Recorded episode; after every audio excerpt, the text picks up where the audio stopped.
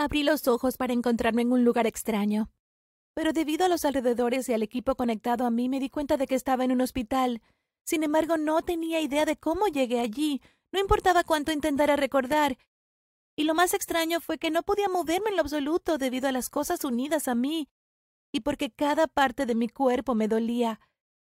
Ella finalmente se despierta. Bienvenida de nuevo, dijo un hombre de uniforme azul cuando me vio despierta y le pidió a la enfermera cercana que tomara mis signos vitales. Tenía una etiqueta con el nombre Ravi Patel, MD, escrita, así que pensé que era el médico. ¿Sabes cómo llegaste aquí? El doctor comenzó a hacerme preguntas.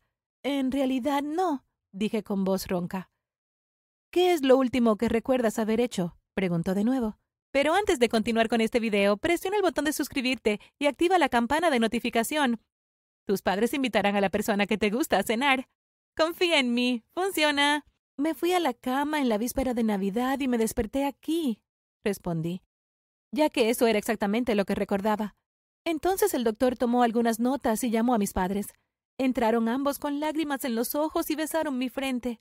Luego el médico les contó cómo recordé haberme acostado en Nochebuena y algunas cosas más.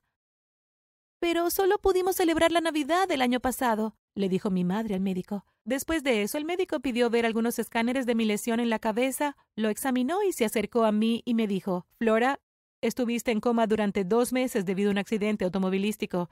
Parece que tienes amnesia retrógrada. Por eso, has olvidado todos los eventos del último año. Después de escuchar lo que acababa de decir el médico, mis padres comenzaron a actuar de manera extraña y pidieron hablar con el médico en otro lugar y salieron.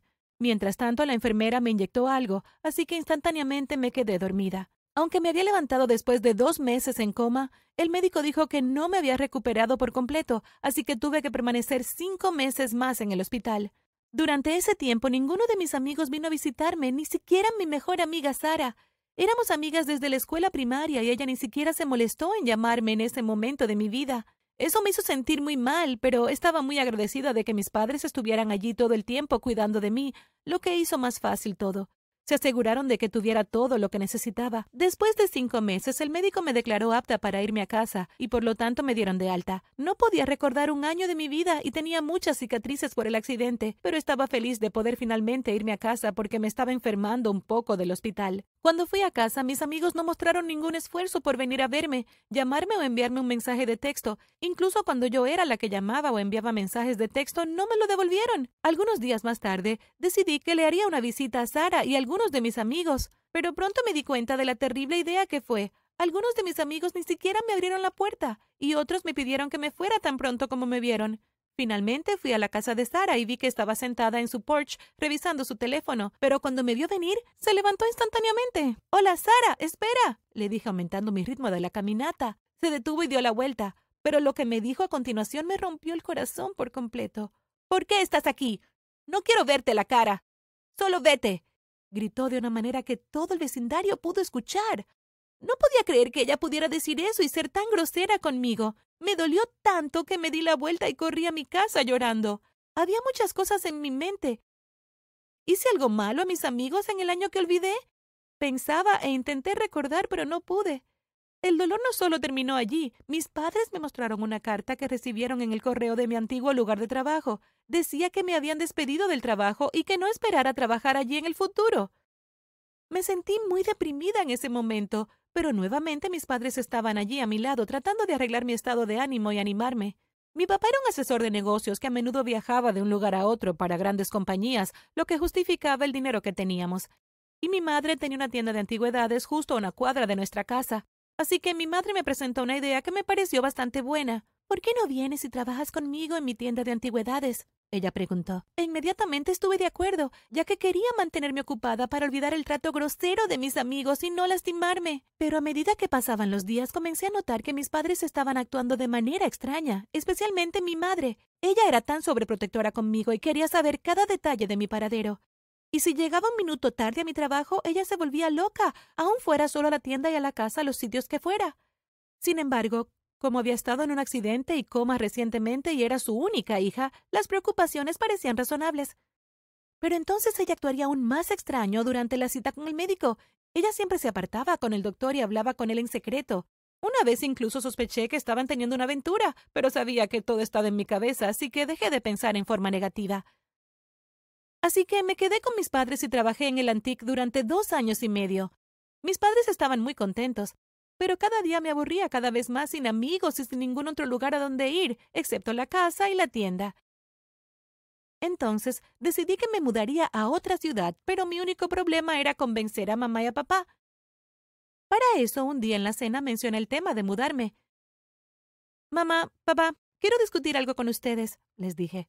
Inmediatamente dejaron la comida que estaban comiendo y me prestaron toda su atención. Quiero mudarme a otra ciudad y conseguir un trabajo que me guste y hacer nuevos amigos, les dije. Y tal como esperaba, lo rechazaron. Absolutamente no. Te vas a quedar aquí a salvo en casa, dijo mi padre, y mi madre estuvo completamente de acuerdo. Por favor, dejen de tratarme como una muñeca de porcelana. Quiero vivir para variar.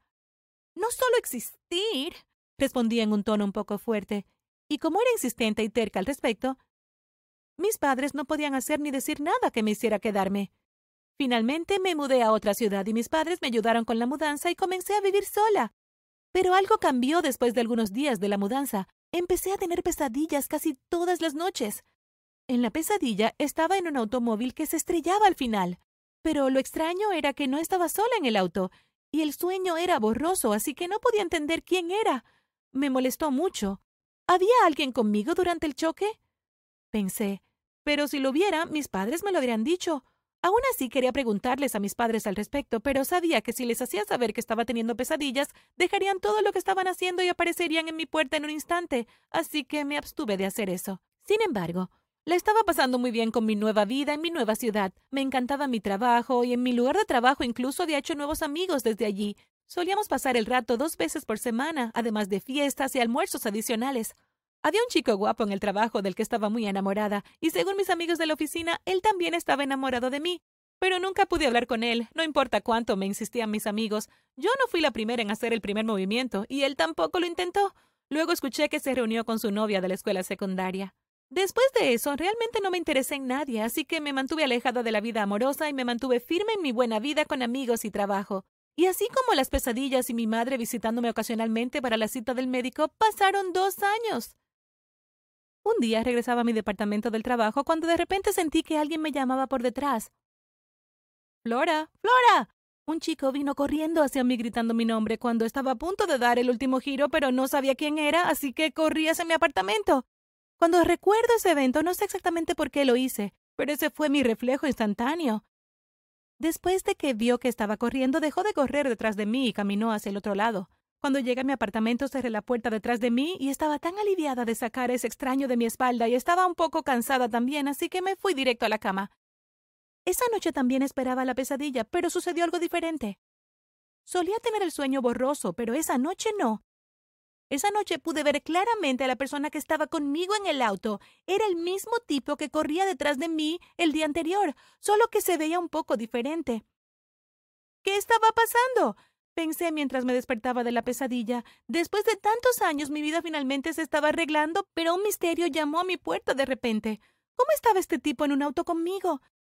Sin embargo, no iba a dejarlo así. Estaba decidida a resolverlo y a descubrir qué estaba pasando. Entonces, para eso, al día siguiente no fui a trabajar, en cambio fui al mismo lugar donde había visto al tipo el día anterior, ya que no quería perderlo cuando pasara por ahí. Esperé horas y horas, pero él no apareció y tuve que regresar a mi departamento también, y tuve que regresarme a mi departamento, ya que estaba oscureciendo. Me sentí un poco mal, pero estaba decidida, así que al día siguiente también fui al mismo lugar y lo esperé. Ese día también esperé y esperé. Estaba casi segura de que no vendría, pero en ese momento lo vi venir en una dirección opuesta, y él me vio.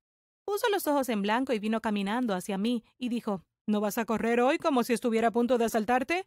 Lo siento, no te conocía y en realidad no te conozco. Quizás estuviste allí en el año que no recuerdo, dije. Sí, Sara me habló de tu condición. Soy Evan, pero ¿por qué estás aquí ahora? preguntó. Estaba enojada por el hecho de que Sara hablaría con un tipo llamado Evan sobre mí, pero me ignoraba por completo. Pero no debía distraerme, así que le respondí con los detalles sobre mi pesadilla del accidente y cómo lo vi la noche anterior en mi sueño. Mira, Flora, tus padres me amenazaron con echarme de la ciudad, sea cual sea el motivo, así que creo que es mejor que les preguntes a ellos, dijo. Y si quieres verme después de esto, aquí está mi número, agregó y me dio su número y se fue. ¿Qué demonios? Estaba perdiendo la cabeza por cosas que no sabía, y el año que no podía recordar, y el hecho de que mis padres también me lo ocultaron por tanto tiempo. Había tenido suficiente tiempo escondida de mi propio pasado y ya no podía hacerlo, así que fui directamente a la estación de autobuses y desde allí tomé un autobús nocturno a mi ciudad natal. Era muy tarde cuando llegué a casa, así que mis padres estaban preocupados por qué estaba allí de repente a esa hora. Mamá, sin ocultar nada, cuéntame todo lo que sucedió antes del accidente del auto. Me ha perseguido desde el día que me desperté del coma. Por favor, mamá. Le dije y comencé a llorar porque no podía contener mis emociones. La cara de mi madre se puso pálida y suspiró.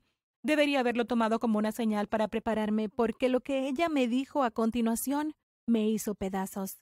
Lo siento, te mantuvimos en secreto esto, pero estabas enamorada de un mocoso irresponsable, Evan. Lo conociste durante la víspera del año nuevo pasado y la noche del accidente automovilístico ustedes estaban huyendo porque desaprobábamos su relación. En el accidente te lastimaste tanto que te quedaste en coma mientras que él terminó solo con un par de moretones, ella dijo. Me dijo que a ella y a mi padre no les caía bien Evan, así que para sacarlo de mi vida lo amenazaron con que se fuera e incluso le pagaron a mis amigos para que no me hablaran y no tuviera ninguna fuente de detalles. ¿Qué? Un chico no es una excusa para pagarles a mis amigos para que no me hablen, mamá, y un choque no significa que vayas y amenaces a alguien. Le grité y estaba tan enojada con ellos. Pero eso fue solo una parte de la decepción. Ella me dijo que mientras mi novio y yo huíamos estaba embarazada y que perdía al bebé en el accidente. La noticia me puso como si alguien me rompiera una maceta en la cabeza. ¿Cómo pudiste mantener eso en secreto para mí durante cinco años? Tenía derecho a saber que estaba embarazada. Le dije y comencé a llorar de nuevo porque estaba muy lastimada y decepcionada. Estaba tan confundida y pensativa. Solo estábamos tratando de protegerte del dolor, cariño, y hacer lo correcto para ti, respondió mi madre, tratando de sonar inocente. Y sabía que sus preocupaciones eran genuinas, pero nunca podría perdonarles por ocultarme algo así. Estaba tan decepcionada. Tenía el corazón destrozado, pero trataba de entender de que de eso era que trataban de protegerme. Pero aún así no fue justo para mí y no iba a perdonarlos por eso. Sé que me han cuidado y estoy muy agradecida, pero tienen que entender que no pueden protegerme de todo, les dije. También les dije que no recordaba nada, pero que quería hacer nuevos recuerdos con Evan y hacerlos durar esta vez. Después de eso, fui a mi habitación y envié un mensaje de texto al número que Evan me había dado diciéndole que quería verlo. Gracias por ver. ¿Qué harías si olvidaras un año entero de tu vida? Déjanos saber en los comentarios. No olvides suscribirte y ver otros videos en el canal.